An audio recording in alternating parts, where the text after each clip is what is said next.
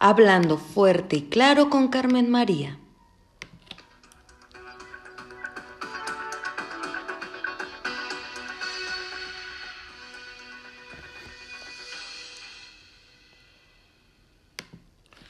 Hola amigos de la comadre en el 90.7 de su radio. Les habla Carmen María Martínez, que como todos los días los acompaña en punto de las 9 de la mañana para mantenerlos informados.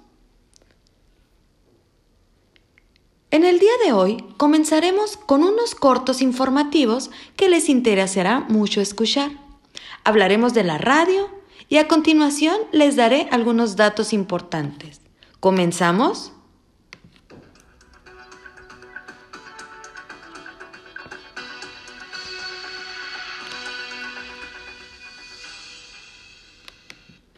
Cuando pensamos en radio, lo primero que se nos viene a la mente es ¿cómo funciona la radio? Para contestar dicha pregunta, Robert de León nos la describe como la emisión de ondas electromagnéticas con la finalidad de transmitir información. Existen tres tipos, la radio digital terrestre, la radio por satélite y la radio por Internet. Hablando de los principales ingresos y gastos de una estación de radio, Jimmy García, en el texto de su autoría, La radio por dentro y por fuera, dice que su principal y única fuente de ingresos es la publicidad y por tanto entran en el libre juego de la oferta y la demanda en abierta competencia. La publicidad en la radio ha ido cambiando año tras año y evolucionando al mismo paso que las emisoras de radio, logrando así mantenerse como uno de los principales medios de publicidad con más eficacia. Las principales ventajas de la publicidad que Silvia Estrada nos comparte en su texto son la accesibilidad, la inmediatez, la audiencia y los bajos costos. Otra principal fuente de ingresos son, son, los patrocinios, que según Gerardo Campos del grupo ASIR, asegura que tiene grandes beneficios para la marca. Los principales gastos de la radio son internos y externos.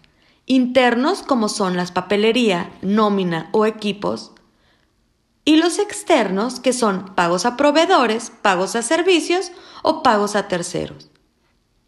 Jesús Kanga nos explica que así como otras ciencias, el periodismo también ha ido sufriendo cambios, los cuales se deben principalmente por la tecnología que es la que marca principalmente los ciclos evolutivos de determinados avances y la que acorta la duración de los mismos cada vez a mayor velocidad.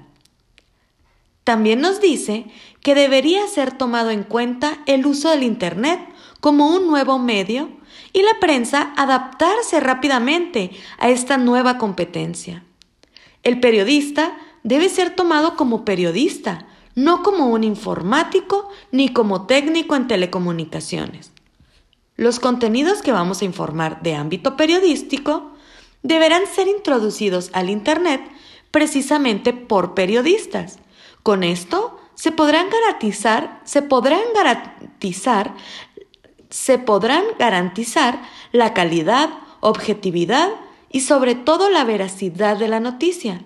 Y con esto se garantiza la credibilidad y se dará el lugar a nuevos códigos éticos para la información periodística en la red.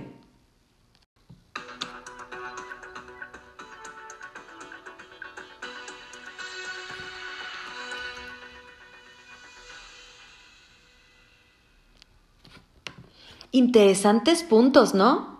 Con esto me despido, esperando contar con tu valiosa presencia mañana a la misma hora en el 90.7 FM de tu radio. Nos vemos.